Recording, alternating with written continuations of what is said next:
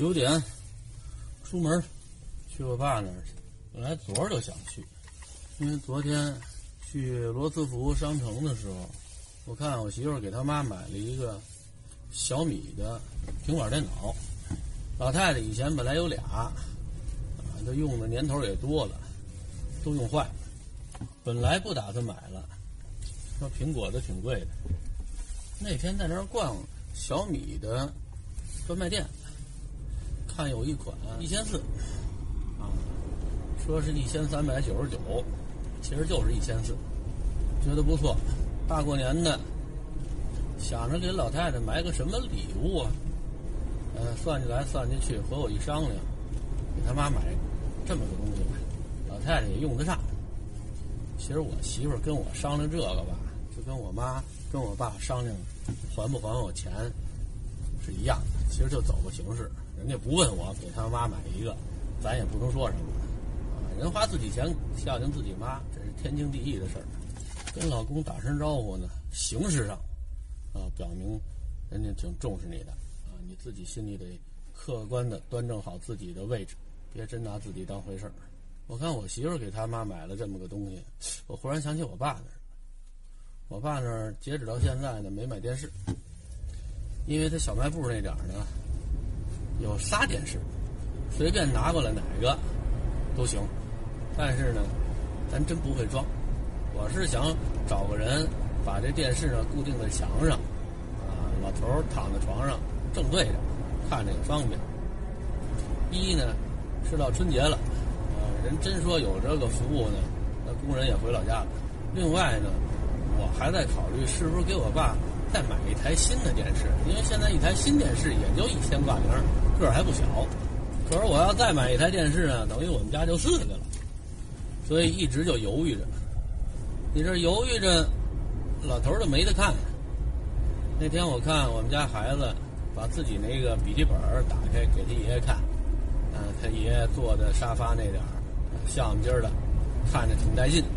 长方形月饼盒，一个里边放一块月饼。滚了！什么啊，这这就从过节初六日。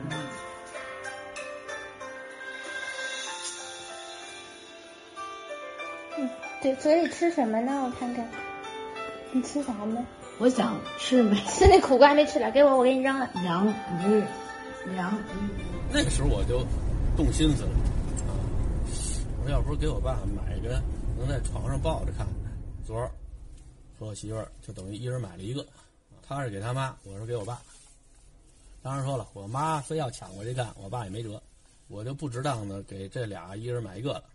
家里这网线也开通了，都挺便利的。昨天为什么没给送去啊？因为昨天买这个的时候吧，它没有外头那皮儿，啊，纯金属外壳，像我妈和我爸那手。都拿不住，没两天就能给碎的稀碎。啊，你要在那儿买吧，原厂的比较贵，在网上买便宜，但是呢就得第二天送。今天上午这壳到的，把这壳都装好了，我这才方便给我爸送去。另外呢，今天我闺女给我来个电话，说她爷爷那个煤气灶啊漏气，让我给她换个灶。我心里挺纳闷的，我说不至于吧。这房子新装修的，这煤气灶啊、热水器呀、呃马桶盖啊，这都是新换的。这质量那么不好吗？这就漏气了。我当时就准备过去。我媳妇说：“你给六六七七七吧，还是多少啊？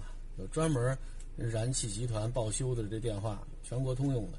你给打个电话，人家当时就能派工人上门啊。事关燃气这一块那是要命的。”你不敢扯皮，你说我作为一个北京人，我连这么普通的服务都不了解，还得让我媳妇儿告诉我，真废物！给人打一个电话，这单子就派下去了，啊，说半小时之内到您那儿，没多长时间就找着原因了，啊，人家给修好了，给擦干净了。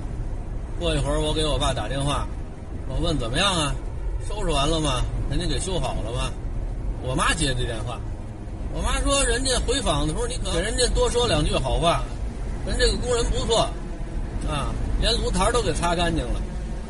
呃，就是因为这个煤气灶啊，咱们不会用，啊，也不知道把哪儿给堵了，我一琢磨就能知道，因为我这两次去的时候吧，每次去那儿都看见有一锅小米粥，周围是一摊，每次和每次这一摊还不一样，就是每一次他们做小米粥都会出锅的。你想照他们这么用，那灶眼那点得堆积多少这小米啊？肯定指不定把哪儿给糊上了啊！这再走煤气的时候就跑冒滴漏了。我说行，修好了就得了。今年这春节可能因为我父母那边让我省不少心，所以呢过着格外的高兴。不光在他们那儿心情愉快，在自己家心情也不错。今天这气温呢是零下二到零下十五度，老二说他哪儿都不去，就在家里拿着他妈新给他姥姥买的那平板电脑，没完没了的看。我说那哪行啊？他妈和他姥姥那意思呢，就是 春节的，看会儿就看会儿吧。我说那也得有时有赏啊。姥姥说要不出去玩会儿去？我说不去。我和他妈也拦着，我说这日子口是没法出去，太冷。啊，孩子说那你跟我玩我说玩不动。说我这老胳膊老腿的，跟你玩什么玩？你妈要早十年把你生出来行吗？后来我们家孩子一琢磨，那我还去游泳。啊，就是说去前天泡澡那地方，他还想去泡澡。哎，这是个好提议。中午饭扒了两口，我媳妇儿把该预备的东西预备好了，这就把我们送出来了。晚上回家的时候是八点零五，这孩子在水里一扑腾吧，啊，然后这热水再一烫，体内这粮食消化的就快。晚上在那儿点了一份扬州炒饭，成人份的。几乎全都吃干净，不错。孩子也特别高兴，过节真好。三十头一天，他妈还跟他那点儿因为作业没写好嚷嚷。你别看直播的时候，这母子俩母慈子孝的样子，一到写作业的时候，和抖音上那些气出心脏病的家长没什么差别。我媳妇儿脾气一起来，我赶快躲厨房去。因为我们之前有个君子协定，孩子以后的教育归他，我就是打下手，我不管，所以呢，督促孩子这一块一般情况下我不出面，我最多就是帮助人家解决一下后勤问题，这功课写累了，喝点水呀，啊，包个橘子呀，最多是检查检查语文、数学。他妈和他姥姥在的时候。检查作业都不归我，这时候就看出我们家孩子这心机来。每次写完作业，往我这儿送，他知道我不管这事儿，甭管我哼一声还是不理他，这孩子就认为行了，我爸看过了。回家我妈在找我麻烦的时候，我就有的说了，我爸看完了。所以每次我老得解释。那天我媳妇一下班，就说查查孩子这功课，一看这字儿，哎呀，写的这难看。再一看这数学题。没写，这时候天都黑了，玩一天，就写点语文，还写乱七八糟的，那火腾就上。那天，这孩子在家也不听话，把我气得也够呛。我在旁边敲了半天锣边，但是咱这锣边呢，要敲的有水平，你不能敲完锣边之后把火拱起来，让他妈跟他嚷嚷的时候更加生气，那就不合适。所以他妈嚷累的时候。我赶快接回去，啊，顺着他妈那话音，我说非得是你妈管你，你才听呢。我说我说什么你都不听。我说今天我说你多少遍了，让你好好写作业，好好写作业，别落下。啊，你就不听，怎么样？让你妈生气了吧？我说你看写这字儿，一点都不认真。这时候姥姥一看，怎么着？二打一啊？啊，这就准备出来拉拉架。他姥姥一出来拉架呢，肯定得批评我。啊，不能这么说孩子，因为白天姥姥也在家里，我教育孩子的时候，姥姥没帮忙，那老太太肯定会觉得，啊，我批评孩子的时候会有所指，那老太太从里屋这就要出来，我赶快话锋一转，我说就你这样的学习态度，这随谁呀？这不越来越随我了吗？哎，说完这句话，我媳妇儿和丈母娘全乐了，啊。他妈这气儿一下就消了，我赶快解释啊！我说我提前说啊，我不等着你们说，反正我不说你也得说，啊，咱提前自己说，啊，省得费您那到手了。媳妇说知道就好，就怕走五环分叉这儿。输入为五环，是这儿不是？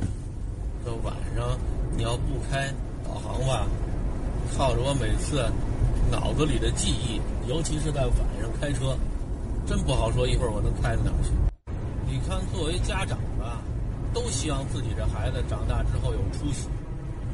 为了达到这个目的，不同的家长采取的策略不一样。如果把家长和孩子比作是在一条船上的船员，这船上呢应该有水手和舵手。这小船经过的地方，就是这孩子成长的道路。按理说，孩子应该是那个划船的水手。你负责奋力的划就可以了，努力学习就可以了。舵手呢是家长，家长负责指明方向。可是现在许多学生家长吧，喧宾夺主了，老觉得孩子划船偷懒儿，啊，没有尽全力，把舵一扔，跟着孩子一块儿划，然后把小船划得飞快，这速度快到周围的小船都追赶不上，家长觉得露脸，看。我们家全家齐上阵，一块划船。我们这船划得多快！可是你看那些划的没有他们快的船吧，人家很平安的、很平稳的，有不少的都抵达了他们心中的目的地了。而把小船划得越来越快的这个人家，忽然发现越往后划，离自己的目标就越远，啊，速度是挺快，到最后这船有可能出礁了，啊。也有可能到达的并不是自己最终设定的目标。本来打算让这条小船到达的是珍宝岛、美女岛、发财岛、高官岛，到最后上岸一看，原来是一座烂泥岛。这孩子培养出来是干嘛的？他要能独立，他要能养活自己，他要知道孝顺老人，为父母养老。就像今天啊，我在抖音上听的一个案例似的，一个八七年的女博士，也三十好几了，天天在家啃老。他妈说：“我们家孩子钢琴八级，小提琴十级，在国内考的硕士，在国外考的博士。你看我们家孩子多优秀啊！回国之后，你想进公务员队伍吧，进不去，托关系找路子。”去私企、外企，没有一个公司他能干够俩月，到最后干脆躺平，心安理得的啃他爹妈。你说他爹妈也不是贪官污吏，就是普通的小职员，能供他去国外留学，已经是快要卖肾了。这上了岁数之后还得再养这么个巨婴，这就是家长在培养孩子的时候忘了本了，把学习成绩。当成了孩子努力奋斗的唯一目的。这人啊，不能否定天赋的存在。有的那孩子就是天资聪慧，学习上就是不费劲。你甭管他是贪玩还是淘气，但是一说功课，不让家长操心。有这样的孩子，但是也有那孩子呢，不说愚钝吧，最多也就算是中智。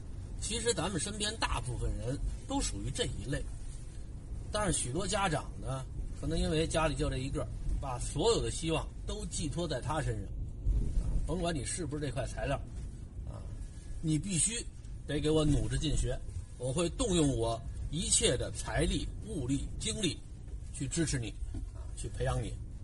这样的孩子呢，也有能学成的，只能叫做学成。靠自己后天的勤奋、努力、刻苦，更重要的是父母给花钱。你甭管是报班啊，啊，还是出国留学呀，反正挂一堆光环。这些人才呢，有不少都是拿钱养出来的。你说这人才就不是人才吗？你分在什么时代？如果是在八九十年代，啊，咱们国家刚刚进入。经济发展的快车道的时候，这人才用得上，有许多非常重要的岗位需要这样的人才。可是你看现在，各大学扩招之后，这人才的数量虽然明显的增加了，但是往里面兑的水也多了。我当初少年宫那老师，他拿的是什么本子呀？大学生的本子，在北京市少年宫青少年科技馆里头，好多事儿都挑大梁。你现在大学生想进这样的单位，你还甭说挑大梁，你就是当一个普通的辅导员，人都不要你。现在这研究生一抓都一大把，大学生，我说的是那三四流糊弄事儿的大学啊，也就相当于八十年代的初中毕业。其实这样的人在今天，如果不是家长硬逼着，啊，这个孩子在哪个医院当个护士啊，当个售票员啊，或者在大型商场里面啊，您当个领班啊、经理啊，这都不错。家长早期也不用投入那么大，省不少钱，啊，孩子也不用受那罪，而且孩子还可以真正的融入社会，自食其力，这样不好吗？你说这些道理，现在的这些家长懂不懂啊？有几个不懂的？懂，但什么叫内卷啊？别的家长都给孩子这么使劲，你给我出这主意，这叫放任自流，啊，这叫不思进取。既然国家把所有的教育资源都推向了市场，我不能干看着别人抢，我哪怕把自己这一肚子下水都卖了，换成钱，我也得让我们家孩子学去，要不是太吃亏了。我宁愿岁数大了之后让我们家孩子啃老，我现在我也得玩了命的让我们家孩子学，我坚决不能放松对于我们家孩子学习上的要求。其实呢，我也不完全同意家长一直给孩子当舵手啊。孩子只负责划船，我觉得最好应该是在孩子小学、初中的时候，家长可以当舵手。随着孩子年龄越来越大，家长应该让孩子学习自己掌舵、自己划船，根据自己的实际情况选择未来的发展方向。这样，孩子未来的工作呢有兴趣支撑，他学习也是有动力的。有坚实的基础知识，又有自己感兴趣的研究目标、学习目标，这样才能培养出人才。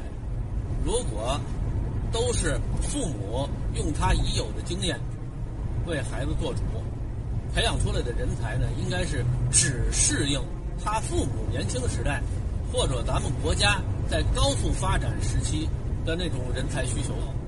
等孩子学成之后。这个社会是否还能像父母预期的那样，真不好说。你看我小学同学，他们上大学的时候，什么专业最吃香啊？土木工程，那是班里的学霸，上大学选的专业。那个毕业之后出来就是设计大楼的工程师啊。你看那时候正好是咱们中国发展房地产业的前夕，啊，这些人才是非常金贵的。所以那个时候，凡是学土木工程的，全吃香了。可是今天呢，你看还有几个孩子还报土木工程去？这土木工程吃一段时间香之后，什么吃香啊？金融，啊，就上市圈钱去。那段时间培养出一大堆特别能少的金融专家，啊，你说他是骗子也行啊。你看近些年抓起来的。有不少都是当年非常著名的金融奇才，你看现在大学生在选专业的时候，还有多少人选金融啊？再想选金融专业，爹妈都拉着，为什么呀？他怕这孩子以后给抓起来。社会变化太快了，以前那块云子上有雨，等那块云子飘到你脑袋上的时候，有没有雨就不好说了。所以现在有不少家长培养孩子呢，其实就是在赌。怎么能增加自己获胜的概率呢？就是尽量让孩子多才多艺。你看去年就有这么档子事儿嘛，啊，本来这个疫情都已经很平稳了，忽然间来了一波疫情，追根溯源，因为什么引起的呢？就是有一个孩子在短短的一周内去了十多个补课机构，啊，有英语的、绘画的。打球的，学琴的，这孩子已经感染了新冠了。当然，家长不知道啊，家长以为就是普通的感冒，啊，就让孩子带病坚持学习，生了病你也得给我学。到最后，别的学校我不知道，反正西城的学校一下就把防疫的级别给提的特别的高。本来那段时间双减政策抓的特别严，啊，好多文化课的补习班全都停了，体育、美术、音乐这类的补习班高兴了好一段时间，因为这一类不在双减管理范围之内。好多家长一看文化课指不上了，扭头都报音体美去了。我不能让孩子闲着，怎么也得学几样啊。于是体育、艺术类的补习班火了，生意是蒸蒸日上。这出了这一档子事儿，这些艺术类的也都停办了，等于到最后也没跑了。这说明什么呀？说明这些家长为了让孩子多才多艺，以后在竞争的时候，手里多几把金钥匙，就给孩子报了许多的班最好除了文化课、基础课之外，把秦淮八艳那些本事全都学会了才好呢。你知道以后？找工作的时候哪样能用得上？你看我和我媳妇儿在孩子刚得病的时候，给孩子未来划定的目标非常的低。这孩子只要能够健健康康的活下来，有一门手艺能够养活自己，我就阿弥陀佛了。我们不会跟别的家长那样，啊，逼着他，啊，非得把学习学成什么样什么样。那是当初的想法。为什么那个词儿叫内卷？咱每个家庭都不是独立于这个社会以外的。你在孩子成长的过程中，你愿意不愿意的，都会和别的家长去比，或者是参照别的家庭培养孩子的方法，有意无意的就会借鉴。那你看那天他妈跟孩子说：“围棋你必须给我学下去，不能什么东西都没有长性。”看看你这篮球、跳绳、英语，还有绘画，除了跳绳还行之外，你哪个坚持下来了？他妈说你无论如何，这围棋你给我一直学下去。你看你们班里的谁谁谁，人都已经考到二级了，你还在十级呢，不能再说了，不能再说了啊，容易太丢了。